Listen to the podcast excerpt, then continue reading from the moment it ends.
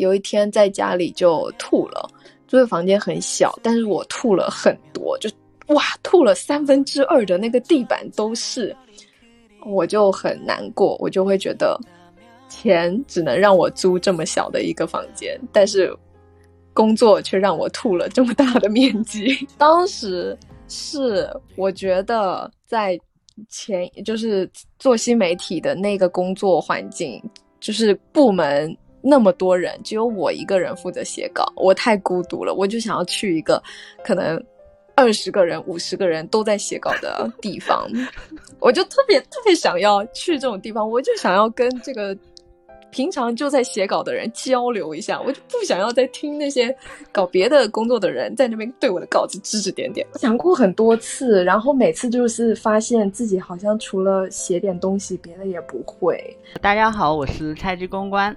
然后我正在做一档播客，主题是问九十九位公关，每人九个问题。每一期我会邀请一位公关人进行一场一 v 一的深度对话。我希望通过讲故事的方式，能够真实的展现公关人的焦虑、困惑、成长和梦想。然后今天的话，我们很高兴能够邀请到我们的嘉宾朱迪。然后朱迪其实像我之前在公众号里面介绍的一样，就是他是一位前媒体的网站编辑，然后现在的话是从事自由撰稿人的这个职业，对。然后现在的话他已经在麦上了，然后今天也会给我们分享他自己的一个故事。然后我们先请他来给大家来打一个招呼，朱迪。Hello，大家好，我是不太自由的自由撰稿人。呃，最近就是专门会写那种品牌观察或者是品牌的 PR 稿件，呃，做的内容其实跟之前在媒体网站的编辑工作是比较类似的，所以就是这个也帮助我比较顺滑的切换到自由撰稿的工作吧，嗯嗯，然后我正好也给大家来介绍一下我们今天的一个流程。然后大概的话就是会通过一个问答的一个形式，然后请朱棣来分享自己的一个经历。对，因为呃我之前以往的采访的话，我都是按照一个经历的一个时间顺序来提问的。然后我今天也是吸取了一下上一位嘉宾的一个建议，对，然后我想调换一下形式，就是我们可以先从最近开始。就是朱迪，你自己的话是做自由撰稿人，说做了一年嘛。然后我当时写那个公众号的推文的时候，我就想了一个，随便写了一个三百六十五天。那如果正式来说的话，现在的一个天数大概是什么样子的？哎，其实正好就是十二个月左右，因为我是去年六月三十。最后一天工作，然后大概躺平了三四个月吧。其实躺平的三四个月都没有想到说要以后就不去公司上班了，以后要做自由撰稿。但是就是躺着躺着也没有想回去上班的意思，所以就呃就想说，那我既然平常有在接一些稿子，那我就更应该要主动的去向更多人说我有在做。这件事情，那大家如果有撰稿的需求，可以找我。就相当于以前可能那个躺平的那三四个月，我的定义，我对躺平的定义就是我不主动的去找客户，但是我就是比较佛系的接稿，就来了就接，但是没来那也就不接。然后，呃，到大概去年年底的时候。嗯，我就意识到，那如果我不想去上班，我就要为自己的不想去上班负责，那就要主动的去找客户，大概是有一个阶段性吧。但是总体来说，做自由撰稿差不多是有大半年了。啊，没上班是有三百六十五天以上的。你在自由撰稿的这个事业上面有有成功吗？呃，我对自己成功的定义的标准还挺低的，就是能够赚到跟之前上班差不多的钱，就算是过关。呃，过关的话那是有过关的，然后有的时候也会稍微高一点，但是那个就比较也是比较幸运吧，因为那也要是比如说是一些电商的旺季啊，或者是呃客户。大发善心，就是那个那个就是比较高的峰值的那几个月，那并不是由我自己去主动争取来的，那个主要还是有一点看运气。你觉得做自由的职业的话，因为你之前有跟我聊过，说你把你每天的生活其实都安排的非常的满嘛，就是你觉得 也没有非常的满，呃，但是是有安排的。你觉得一个稳定的一个作息，或者说一个固定的一个作息，是自由职业里面最大的一个挑战吗？还是说会有别的挑战？哦，哎哎，没有哎，我我想要就是嗯，调研一下大家是会觉得。呃，正常的作息会是有挑战的一件事情吗？然后对于这个问题，在以前上班的我来说，就是以前在做媒体的我来说是非常困难的。就是我我当时可能只能在半夜的时候写稿，然后啊，就三四点交稿，呃，离开公司以后，然后第二天可能下午再到公司，就是过着一个非常不健康的生活。然后就没有工作了以后，就觉得。我一定要把这个东西改过来，所以我是先把调整作息这件事情放到了赚钱的前面，然后我把作息调整完了以后，所以后面我一边工作一边都可以保持比较稳定的呃生活的节奏。就是因为我有发现说自己在早上起来写稿，其实效率是很高的，所以我就会觉得，如果我哪一天。睡觉睡过头，然后把早上睡没了，那就会很可惜。所以尽量都会赶快起来，然后赶快泡一个咖啡，就赶快开始写稿，随便乱写都可以。你现在一天整个的一个作息会是怎样的？就可以分享一下。早上起来，呃，我不会，我不会，就是限定自己说什么要多早起来，反正就是能够在早上起来就行了。早上起来就开始写稿，写大概两三个小时，去吃饭，吃完饭会休息一下，因为吃完饭的那一段时间是，我发现是我自己比较没有脑子的时间，所以那一段时间我会就放松一下，然后可能会运动或者是处理一些杂事。呃，或者就是跟人家聊天，或者就是对接一些信息什么的。然后到了下午大概三点到五点这个阶段，会再写一波稿，差不多了以后，傍晚像今天傍晚就有去健身，健身可能一周尽量会有两次，但没有的话大概会有一次。然后晚上可能会跟朋友吃饭，或者就是找找不认识的但喜欢的朋友吃饭。然后差不多，大概九点到十一点，可能还会再写一波稿。哎，但是，但是，但是这个其实不太一定了。有的时候下午也会跟别人吃个饭什么的。那你自己的话是怎么样去找客户的了？因为我看到你自己有发给过我一个案例的那个一个主页，嗯我当时还蛮震惊的。说实话，就是 这个是标配嘛，自由撰稿人的标配嘛。我其实不知道别人的那个作品集是怎么样，我其实也非常好奇别人的作品集。其实，其实我也不知道，但是我之前还有一版就是所有作品都放上去的，然后那个会非常的冗长，所以现在看到的这一版作品集已经是精简后的。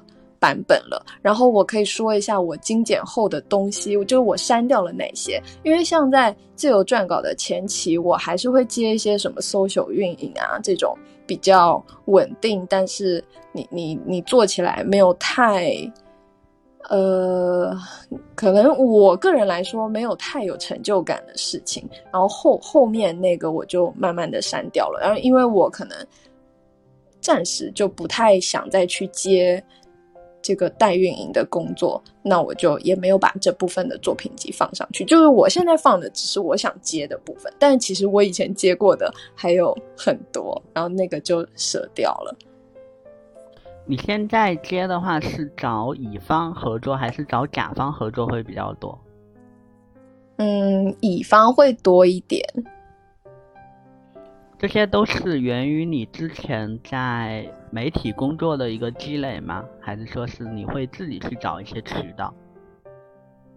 哦，呃，因为像比如说我们像做公关啊，或者是做做做媒体、做品牌，都会大概知道，可能我们的公众号列表里面就会大概关注一两百个行业的公众号嘛。呃，虽然之前没有都认识，但是因为我大概知道有哪些号是在发这个东西，就一个一个去问。OK，也就是就很粗暴的方法。但但但我觉得这是一个非常，就是非常直接的一个方式，对，就这样说的。然后就它的逻辑上其实是非常简单、清晰、明了，可是真的要我去跨出那一步去问人家说：“哎，你有没有需求？”然后我有这个技能，你可以参考看看。要要我去跨出那一步，说出这个话，其实刚开始也也给自己。打了很多气吧，就是刚开始并没有那么不要脸的去找人。后来是什么迫使你迈出了这一步了？是因为钱吗？嗯，应该是说，就是前面联系上的几位新的，呃，算是业内的老师，他们人都很好。哦，应该是这样子，就就会让我觉得说啊，其实我我做这件事情，别人是能够理解的，而且别人能够跟我比较好的交流。因为其实你有谈到说你已经有毕业五年嘛，然后其实你回望的话，你有想象在大学的时候，你有想过自己成为一名自由撰稿人吗？嗯，其实有哎，有哎，我 其实这个。我从大二的时候就自己开了一个博客，因为就我我我们那个环境社会环境是那个时候部落格还是很流行的一个东西，然后我就特别喜欢看这个博客，然后很很向往自己有一个网站，然后上面摆满了自己写的东西或者是自己喜欢的东西，所以大二的时候开了一个，然后那个时候。呃，阅读量居然还可以，因为我当时是写旅行跟美食，应该是有很多篇十万加，没有很多篇也有两三篇以上，就就是具体我没有在数，因为就是你可能出现一篇十万加，两篇十万加，你会很开心，但但是可能到三以后我就没有再数下去了，有有点佛系，可是那个。后来，因为我发现自己旅行有一点腻了，所以就没有再继续更新。但是，怎么说呢？就是靠自己，呃，做一点这种小内容，应该是我的梦想。你是什么时候开始发现自己对文字会感兴趣的？你本科是不？你大你高中那时候是文科生吗？因为我看到你是学工商管理的。哦，我们的工商管理是算在文科里的哦，因为哦，因为工商管理是文理生好像都招的，所以说对。你那你为什么会对工商管理？我印象中好像是文科生也可以报的专业，理科生好像也可以报的，好像是这样的。我印象哦，那我们不行，你们只有 文科生可以报是吗？啊，对对。然后，呃，你说什么时候对文字感兴趣？这个可以追溯到超级超级久以前呢。可是这么久，真的有必要说吗？就是小学的时候，嗯，可能是不是很少？哦，没有，我 因为我问这个问题是我在想，就是如果说是在大学以前的话，那按理来说，你应该会选择去报一个偏中文啊这种新闻啊这种专业。哦，不不不不不。嗯，呃，我可以讲一下我的逻辑，就是大概小学的时候，其实我大概就知道我的这种作文分数比较高，就就是这种小镇做题家。然后，呃，如果老师推荐，哎，不是老师推荐，就是老师跟我们说有一些可能，呃，征稿的。算是文学竞赛的那种东西，我我可能就会把作业整一整，然后拿去报。然后呢，在小学的时候就有获一个小的奖，然后那个奖是有钱的。然后这个这个例子让我就怎么说啊？对，对于一个小学生来说是非常鼓舞人心的。然后，但但是后来到了初中、高中，我还记得，就是我我的高中作文成绩是接近满分。虽虽然这个，呃，计分方式不太一样，但是满分是接近满分是非常非常少的。然后那个时候我就觉得哦飘了。后来，但是我又觉得，我又觉得，如果我不上中文系都能够。这样，那么我应该要，呃，加强自己的逻辑，以及就是让让自己入世一点。然后，所所以工商管理是我当时的选择。然后还有一个呃细节，就是因为我们是文科里面可以选的系很多嘛，就像就像工商管理，哎，对，有工商管理呀，然后就是什么。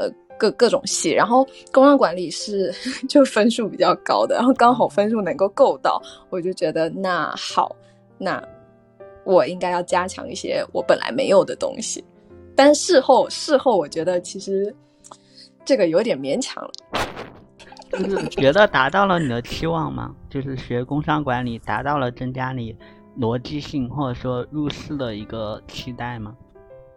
呃，我我大概理解了这个世界 的，我大概理解世界上有一部分的人他是呃怎么样的思考，以及他可能想要赚钱，然后他想赚钱的话，他可能会用哪些方式，但是好像没有办法说透过这四年把我也变成那样的人。所以你在大二大三的时候就选择自己去做博客，做一点内容方面的东西，而没有说去做一些工商管理方面的，那是于类似于挑战赛啊，或者说像一些偏工商管理方面的实习，是这样的一个道理吗？呃，有的，呃，是同步进行的，然后非常的挫折。我大概大二的暑假我就有去银行实习，然后迟到五分钟就被主管嗯骂的。不行，我就很有阴影。五分钟哎，就五分钟，好吧，对不起银行的同学们。那也是因为那段经历之后，后面说你毕业之后就会去投那个就是品牌相关的，或者说公关文字相关的工作吗？对，哎，其实，在银行之后，我还尝试了，我一共实习了四份，因为我们工商管理系是这样，就是它它里面有五条分支，一个是品牌行销，一个是呃供应链，然后财务管理，还有什么会计金融，差不多是这样吧。然后呢，像那个会计、财经、供应链，我都不是很 OK 啊。对对对，工商管理里面还有一个。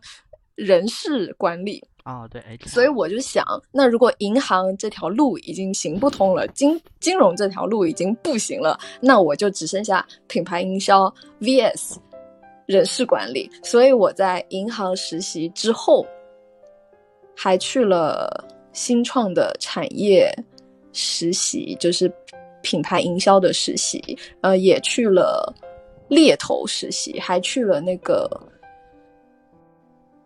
外企公司里的，就是，哎，这算什么？in house 的 HR 哦，对，in house 实习，反反正就是都都都尝试了一下，然后发现哦，人事这条路对我来说也是行不通的，所以就就只能走品牌营销。你觉得行不通的原因在于什么？是因为他们会比较看重沟通这一块吗？嗯，其实。那个人事的算是老板吧，直属领导啊，我非常非常非常喜欢他。现在应该在 Google Google 的日本公司，我我真的超级喜欢他，他是我呃短暂的职业生涯中最喜欢的直属领导。但是，嗯。就可能说，在一个组织架构已经很稳定的公司里面，感觉我就是把东西做完了，那就没有我没有什么别的事了。那我做成一百二十分，好像就就是好像没有太大的发挥空间，或者说其实它是有发挥空间的，但是在那个组织架构下，它可能没有让我有特别想发挥的冲动。然后，所以也就是因为这样的一个经历，导致了说你开始想要去往品牌这个方向再去尝试，对吧？嗯，对的，对的。那这种尝试感觉怎么样？嗯。其实品牌营销勉强算是有在这条路上继续走吧，因为我现在自由撰稿就是专门在写品牌观察这部分的。呃，就是说走到这条路，我已经没有说特别不喜欢或者是特别喜欢了，但就觉得这个还可以继续走下去。那你怎么样去看待你过去的这几段的一个工作经历？因为如果说从某种角度来说，其实前面的两段都不是特别的长，对。嗯啊，一年我觉得很长哎，我就是从应届毕业生，然后做了一年都没有换工作，我我当时对我自己的评价是非常了不起。是因为是因为觉得很漫长吗？嗯，稍稍微有一点，稍微有一点。那个品牌部它其实是做商业地产的，但是商业地产它要涉及的维度就非常非常的多。但是呢，因为这个其实，哎，其实那个公司非常适合你想要。一待待十年，然后里面的同事都很资深，然后也有很多是一进一毕业就进来这家公司，然后就一直做一直做的前辈。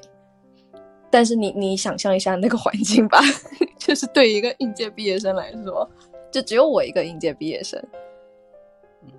我我大概能感受到，因为我之前有有拿到过一家做商业地产，但他是做商业地产的。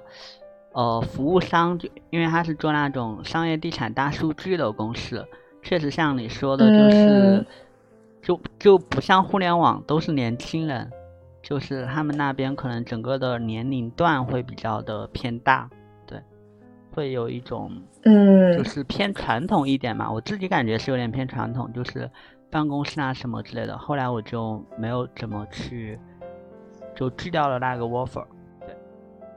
嗯嗯嗯嗯，哎，那我觉得你自己逻辑挺好的。你看你自己 从台企，哎，觉得他们年龄偏大，所以你后面就选择去互联网公司了吗？就呃，也也也没有说人家年龄偏大不好。就我觉得，我觉得他，就他其实非常适合那个偏稳定型的小伙伴，然后长期的投入。但我可能。纠结了蛮久的，然后就觉得那我好像没办法在那个时间点成为那样的人。然后呃，有有一些小例子，就是可能因为当当时我还是要负责品牌的什么线上线下的内容啊，然后就会去刷微博嘛，然后刷微博就会哎看到一些也许适合做成活动的热点，嗯，就蹭一蹭热点，然后我就会报上去。唉，但是呢，有两三次，老板在收到提案的当下就会说这个太前卫了，等一等。然后半年以后啊，真的是半年以后，然后过来说，哎，这个跟上次说的那个那个那个很不错呀，可以做一下。可是微博上的热点，你可能三天后蹭都稍微有一点晚。然后如果要等这么久的话，我就会觉得。有有一点点的不太不太对劲，嗯，那后面的话，在那家头部的票务公司里面做新媒体的话，应该趁热点应该是非常的迅速了吧？对，然后那个呃压力也蛮大的，就对我当时想要换一个工作的逻辑，就是希望找一个速度快一点的。地方，然后让我专心的写稿，呃，专专心的产内容吧，不算写稿。嗯，因为在台那个品牌部的话，其实线下的活动也要顾，呃，媒体也要去对接，又要顾线上的那个公众号，就会尝试了一下，就会觉得那我好像暂时比较喜欢输出内容，所以下一个工作找的就是能够 快一点输出内容的地方。从品牌部跳到那个新媒体的时候，那当时的节奏对于一个乡巴佬我来说是有一些快，就一周大概要出个两三篇，固定大概是两三篇，然后一篇最好是蹭一下热点，另一篇可能要跟公司在做的事情要宣传一下，然后另一篇可能别的部门有一些需求就也要再出一下。然后那个时候，唉，那个时候刚到上海，就还没有租房，因为就没时间去看，也也很怕说很随意的租房就踩坑，所以就住在那种一天不到一百块的公司附近的酒店，然后可能周末的时候都不出那个酒店，就是就在酒店里面写稿。新媒体也是要写那种长文的稿件吗？嗯，你的长文大概有多长？呃，因为我最开始我看到你跟我说做新媒体，我我我当时的下意识的理解就是那种类似于图片啊，或者说那种一两百字的那种文字就可以了。哦，不是不是不是不是不是，那那必须写的，哦，呃，至少至少两千字吧，至少两千。那这种为什么会叫会叫新媒体？因为哦，那。哦，这个的新媒体不是运营那个的官方的微博账号是吗？不是这个对吗？哦，不是微博，微博有另外的小伙伴负责，我这边的就是负责一个公众号。哦，那我可能误解了。我当时看到，我还在想，为什么为什么会去从品牌做新媒体？为什么会那个？我我因为哦，因为我之前也在一家类似的公司里面，但我们当时有专门负责新媒体的小伙伴。但我们的小伙伴就是做微博的，然后 我就天天看着他，就是处理一些投诉呀，然后处理一些就是就做一些那种热点，也像你说的，就是比如说现在微博上面有什么热搜的话题啊，然后看能不能蹭一下，然后就是说找一些大 V 能不能去做一些互动，或者说找一些同行或者说是呃同领域的一些微博的大号，然后看能不能去做一些联合的一些活动。对这是他的工作，但你们可能会不太一样。你们是像你的话，可能就是公众号这一块的内容的一个输出吗？对，算是，对对对。那你会需要相当于就是说和业务部门去进行一些联动，对吧？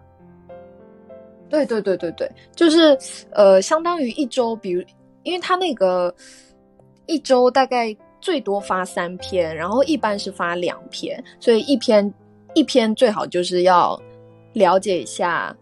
时事，嗯，那个加入一下热点的行列，一篇就是，哎，如果不是蹭时事热点的话，那就要上干货。所以公众号的干货一般还是会掐到两千字或者以上。呃，然后另一篇就是会介绍一下这个这个公司的业务，呃，就是你现在可以。在这个公司里面报什么东西这样子，哎，不，不能讲的太详细。然后第三篇可能就是隔壁的业务部门或者是谁有需求，然后再放。这种压力大吗？嗯，蛮大的。呃，对当时的我来说，因为我记得后面有一天在家里，哦，就是因为我一般就是疯狂加班。然后呢，有一天在家里就吐了，因为刚刚毕业就一年嘛，租的房间很小，但是我吐了很多，就哇，吐了三分之二的那个地板都是，我就很难过，我就会觉得钱只能让我租这么小的一个房间，但是工作却让我吐了这么大的面积，就当时当时就会觉得哦，太难过了，所以就。也压力应该是蛮大的。你的压力主要是来自于，就是说要去找内容、找选题，还是说来自于说最后的结果就是它的一个数据？嗯，应该是修改的过程吧。因为那个一个一个部门就我一个负责公众号的，但是可能当时我还没有学习到太多职场上的 推拉术，所以就相当于所有人都可以来点评一下我写的怎么样。但是他们都不是专业写稿的，他们都有各自的工作，所以他们的出发点也都不一样。就这个改稿的过程会让你觉得很有压力。嗯，有的时候结果其实是好的，但是但是因为你一个稿子出来，然后你要反反复复、反反复复，所以他的工作量会蛮大的。我自己有感觉，就是我觉得很多业务部门就是抱着我行我也能上的一个状态，然后去点评你，对，但是真让他们真让他们去写的时候，他们又不说话了。是是是这样的，确实。哎，反正因为公关这种东西，或者说文字这种东西，很多人就会觉得说，它没有一个专业的一个壁垒，对，或者说它不像技术什么之类的，就是别人都看不懂，所以说别人也没有办法去评价你。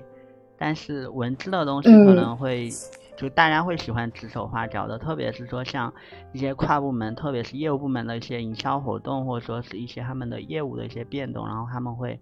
可能会对内容方面会有一些不同的要求。如果说再加上业务部门和你的直属的上级他们的态度不一样、想法不一样的时候，可能作为夹心饼干会比较累。对，是的，是的。然后。我我觉得这个是就是偏 C 端的稿子，就是说你你写给消费者看或者是大众读者看的稿子，可能特别容易出现的问题，因为因为每个人都可以说啊，如果我是消费者的话，我不会喜欢你这样子开头哎。但是但是如果是写偏 B 端的稿子的话，呃，这个这个情况，我个人认为有少蛮多的。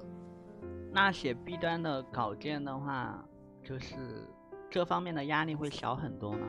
就是大家对于你内容的一个就是要求，或者说对于你内容的一个修改的建议。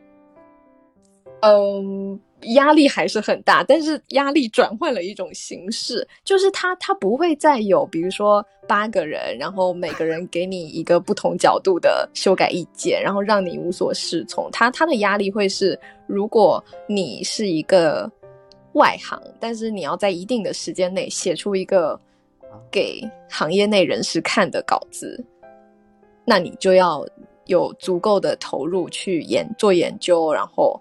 把它梳理清楚，就就你要你要从专业上对人家负责，是是这种压力。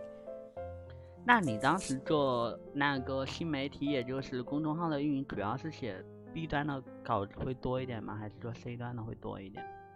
呃，这个票务公司的新媒体是写给消费者看的。OK OK，那你那你刚才有产生这样的一个就是。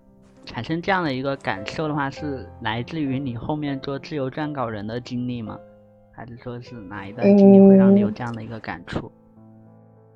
我会理解为最后的这一份工作就是媒体的网站编辑，它是更给行业内的人士看的，因为它可能只有 广告人、市场人、品牌人、公关人会看的一个网站，所以它本身就有一定的。呃，壁垒。其实谈到这份工作之后，我们可以看一下，就是你之所以后面从新媒体跨度到现在去做那个网站编辑，是一个什么样的一个就是初衷呢？或者说是一个想法？当时也是很单纯，当时，当时是我觉得在。前就是做新媒体的那个工作环境，就是部门那么多人，只有我一个人负责写稿，我太孤独了。我就想要去一个可能二十个人、五十个人都在写稿的地方，我就特别特别想要去这种地方。我就想要跟这个平常就在写稿的人交流一下，我就不想要再听那些搞别的工作的人在那边对我的稿子指指点点。然后，所以我就带着。就是就带着这样的心情，所以就把就就没有很 care 行业什么的，就把各个算是这种媒体的小团队都投了一下。然后工作感受如何？因为我看你工作了两年多，那说明应该还是至少比你以你以前的一个想法找工作的一个想法，应该至少还是满意这个环境的，对吗？嗯，对他给了我自由度，就是是他这个写稿完了以后，你最多就给一个人看，就相当于是只给一个编辑看，然后编辑说了，就编辑跟你改好了以后，那就是改好了，他不会有 特别冗长的那个那个环节。我我大概概你是带入到我的快乐了吗？没有没有没有，我带入到了以前的，就是可能你在那种就是互联网公司里面，你写一篇稿子可能只需要一天，但是 改稿或者说哦，真的这篇稿件真的要出来要对外发，你可能要一周的时间，或者甚至于那篇稿件。哎，你说的这个时间点是完全正确的，真的真的。讨论来讨论去，然后哎，这篇稿件算了，我们不发了。差不多差，呃，不发的情况尽量不会让它出现。但是那个哦，真的是 时间，时间就是那样子的。那那哎，那像在做，因为我看到你刚才说是网站的编辑，我之前理解的网站的编辑是处理那种用户的投稿的，然后你又说你要自己写稿，对，就是呃。是，所以网站编辑只是一个称呼而已嘛。其实你本质上是写稿的人。呃，对对对，我我是写稿的。呃，但是你说的那一种，就是负责审核投稿，或者是说整理网站，让它有新的东西及时上架的那个，我们也叫编辑，但是他他负责的具体的领域不一样。所以你就是一个。写稿的相当于就是在那家媒体里面写了两年的稿件，对吧？嗯，差不多。然后啊，我可以说一下，就是这这个两年多 经历了什么。我我最开始进去的时候，其实是还是写的是偏新媒体的稿子，因为我之前在上一家公司的成绩还。可以，所以我能够胜任这个比较趣味啊、快乐啊这个 social 项的稿子。然后呢，这个稿子做了，呃，效果的确也很好。但是写着写着，嗯，还是会想再挑战一下。所以大概半年到一年以后，我就开始尝试更多去采访。团队采访公司，哎，不能讲太具体。对，反反正会涉及一些采访，然后，呃，像像这种稿子的操作周期就会比之前 social 的稿子，呃，长很多嘛。所以这个又过了大概去八九个月，同时也会带新人去写稿，呃，这个过程。大概有小半年，就还蛮痛苦的。没有没有痛苦，没有痛苦，就是它增加了我的挑战性。但是在跟大家交流的时候，我是蛮快乐的，因为因为大家给我的评价还可以，所以呃，过了较有挑战性的第二年，然后到了第哎，就是两年加的那个加，大概又加了小半年，所以到了。相当于是第三年的前半年，不小心升职了，所以就挑战加一加一，呃，然后那个时候就要再涉及到更多，呃，组跟组之间的沟通，然后也要 cover 一些，呃，编辑 编辑不知道为什么要去参加的一些活动，所以最后这一段只坚持了半年，就没有再继续了。但是其实这一个相当于这个编辑历险记，我其实很喜欢，因为刚才有提到说两年加后面你有说，就是相当于你的责任更重大了。在你整个的一个两年多的一个采访里面，有没有什么采访是让你印象非常的深刻吗？或者说你最有成就感的，或者说采访嘉宾让你印象很深刻的？其实还蛮多的啦，各有各的深刻。就对对我来说，第一次遇到，比如说我第一次遇到一个奇葩，我就会对他印象特别深刻。但是如果我第二次再遇到同样的奇葩，虽然那个人也很特别，但是他对我的冲击力就没有那么强了。然后我我其实，在采访上，呃，还有总结过一些面对不同人的。采访方法，呃，我可以分享一个比较比较困难的采访吧，呃，就是有一些前辈他非常非常的资深，然后这个可能还有一定文化背景的原因，但是说不准。反正呢，有一种前辈他是那种，你问他什么，他都非常能够答。答的非常的圆融，然后你问他说：“那你喜欢那个谁谁谁家做的某某案例吗？”呃，当然问的时候没有这么的无理啊，然后他就会说：“我觉得他做的在 A 方面、B 方面、C 方面都做的很好。”然后最后呢，因为他是一个他相当于要做一个打分的动作的人，结果但是他打分的时候就是没有给人家高分，就是他嘴上说的跟他实际的动作是不一样的。然后这种情况在刚开始。去采访的，呃，算是新手编辑来说，就会非常具有迷惑性。那你后面就是这种，你会有其实采访多了，你会有经验了，对吗？这这种人只遇到了两次，这个人就是因为遇到的次数比较少，所以。现在我会觉得还是很有冲击性，就是可能第三次遇到我还是会被骗，我就是一个纯情的 纯情的老编辑，呃，然后还有一些嗯可能比较常见的，然后已经有一些应对方法的，就是他在接受采访的时候，他就会说一些很大的词，就说这个呢，我们是用了什么什么策略，然后来做做做，达成了什么什么声量，然后巴拉巴拉，唉，这个其实很。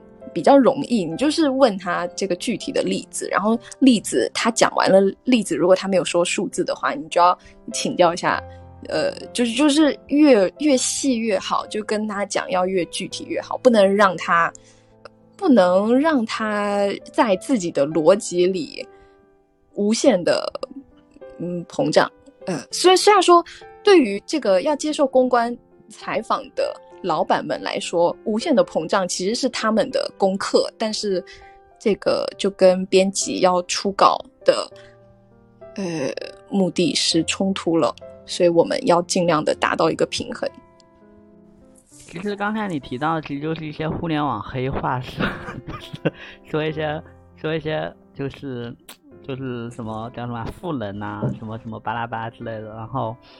其实说了跟没说没有什么两样的，然后确实我我自己有感觉，就是还是要有一些比较具体的一些事件或者说是一些东西，其实才足以去，就是说支撑他所想要去谈的一些观点性的一些东西。嗯嗯嗯嗯，对的。那后面的话，你也是因为你选择了，就是说因为升了职，然后。承受的责任什么之类更大了，然后后面是想休息一下吗？还是说什么样的一个原因？对，当时的身体压力就是蛮大的，可能我在上班的时间点手会很抖，然后会呃，就是身体上会有非常多的，就是不太健康的反应。然后呢，压力可能有至少三个月的时候，我都是一天要哭个两三次。哎，那但是没有没有具体的什么被欺负的那个例子，哎，有被欺负，但是那个不是主要哭点，就就是觉得感觉就好像找不到一个突破口，所以可能就中午的时候吃饭前就要去厕所，然后哭一下，然后可能下午哎感觉写不下去了，又要去哭一下，就是然后这这种情况大概持续了真的还蛮久的，然后我就会觉得，那如果我再继续下去，可能我赚到的钱都要。就是再继续贡献给宛平南路了，我就会觉得，那那我应该要及时的打住哦。我其实是有试图在公司环境里找到一个平衡的解决办法，就可能会就是网上沟通一下，或者是怎么样都沟通一下。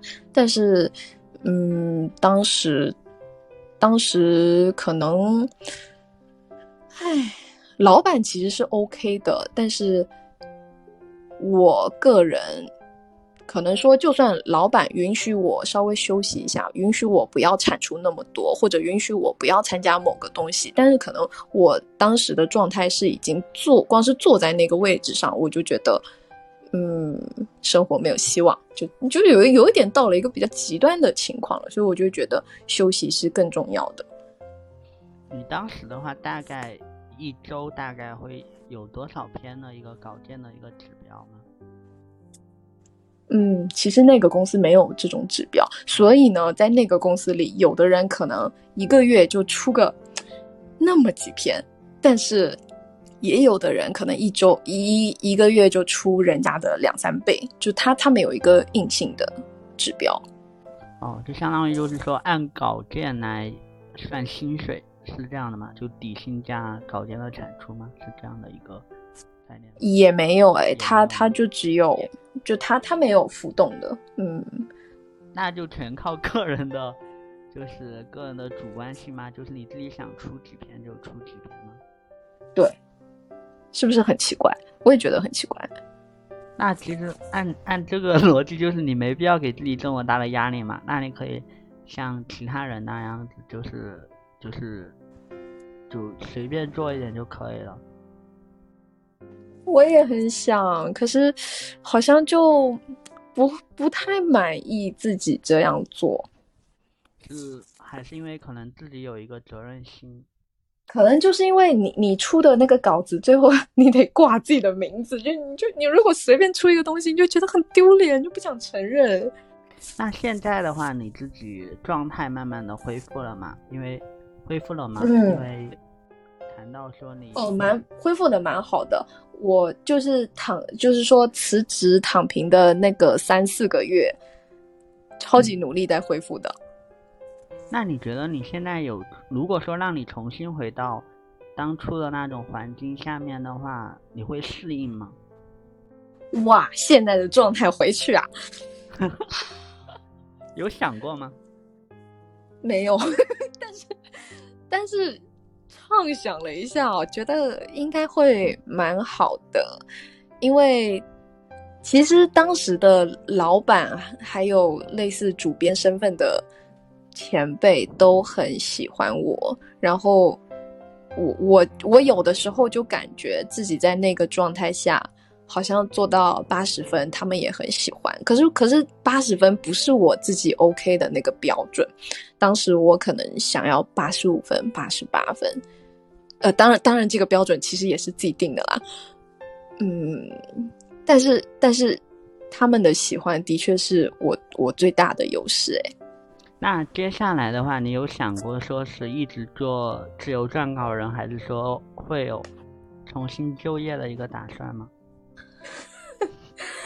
呃，暂时暂时想要在自由撰稿挑战一下，因为因为自由撰稿，我其实也给自己设定了算是阶段性的小目标，然后那个目标还没有达成，因为我想要写很多很多品牌，呃，现在我就感觉自己写的还不够多。哎，这个话听起来好像跟之前 给自己压力很大的时期是一样的。对，但是就就是想要。多写一点，呃，在在恢复了自身的元气以后，我有多少把自己这个一些心情好的方法，或者是心情好的心得，有用什么播客啊、什么短视频啊记录下来，然后这个东西是我想要继续做下去的。但但是可能你说。是用一种运营账号的心态，可能现阶段这个东西不是很赚钱啦，所以也不会说要运营它，就是想分享的时候分享一下。对，因为我也我确实也听过你的播客，我之前也给过你反馈，真的，我其实我觉得你做的挺好的，只是我自己真的，我我现在其实很排斥自己去听一些偏情感类型的东西，或者说去看一些情感类型的文章，我觉得。当我不看不听的时候，我觉得我就不会去呈现一种很 emo 的一种，不是，就是不会呈现一种很 emo 的一种状态，就是反正就是我我我不去就像之前那个 B 站的阿舅很火的时候，我当时视频我都没有点开，因为我觉得我看那种东西，我觉得我的情绪就会变得 emo。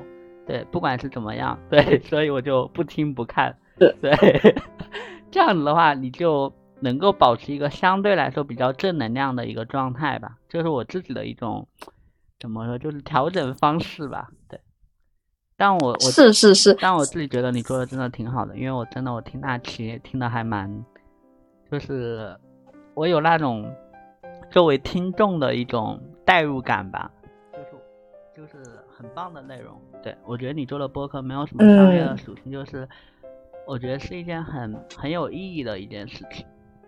嗯，谢谢。我这个不止没有商业属性，我还有公益属性。我就是前一期因为是呃庆祝有一些粉丝，然后我会给福利，然后我每次送福利就是自己会掏钱买书，然后啊，这都是一百块起跳啊。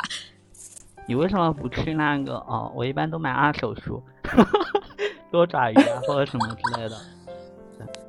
没有想说送人嘛，送人的话还是要，呃，有一些小仪式感。嗯，然后我正好我问你最后一个问题，因为我这个播客有一个活动，就是每一位嘉宾都会问下一位嘉宾一个问题。然后哦来了，然后上一位嘉宾 Row One 想要问的就是，如果不做公关的话，你可能会做什么职业？感觉是不是有答案了？就是自由撰稿人吗？但但是但是我严格意义上来说，也没有太沉浸在公关的领域。但如果你说我不做自由撰稿，那还会去做什么？啊？或者说，如果不做，或者说如果不做文字相关的工作的话，你可能会做什么？太困难了。没有想过吗？想过很多次，然后每次就是发现自己好像除了写点东西，别的也不会。但是现在因为说播客稍微有努力的在做，所以我可能如果不用手写，我可能会用嘴说。就做那种哦，到处叭叭的工作，感主播。我也不确定哎，应该应该会有一些需要这个技能的工作。其实我倒有想过，我我最近还在考虑要不要学一点那个 IT，就是因为不是很多人都说文科生如果说想要想要出去的话，很好的一个就是转码嘛，就是学代码。嗯，对。我其实之前有想过这些东西，因为确实，因为就是公关或者说整个偏文字的工作，其实就是我觉得就像大家说的，就是就是没有什么技术含量，虽然我们自己不认为哈，但可能可能确实会会有存在这方面的一个，就是它没有像其他的职业那样会有一个叫越老越吃香吗？或者说会有这样的一个技术的一个壁垒在这里，对，我自己之前是有想过这方面的东西。我以我其实以为公关是会越老越吃香的，因为资源会累积。嗯，我觉得是因为变化太快了，就是，嗯，哦，就像最早的博客时代到现在，真的，你看现在的招聘岗位，现在基本上都是说要有小红书，或者说要有视频的一个。运营的经验，但是实际上这些东西都出来都没有几年，对吧？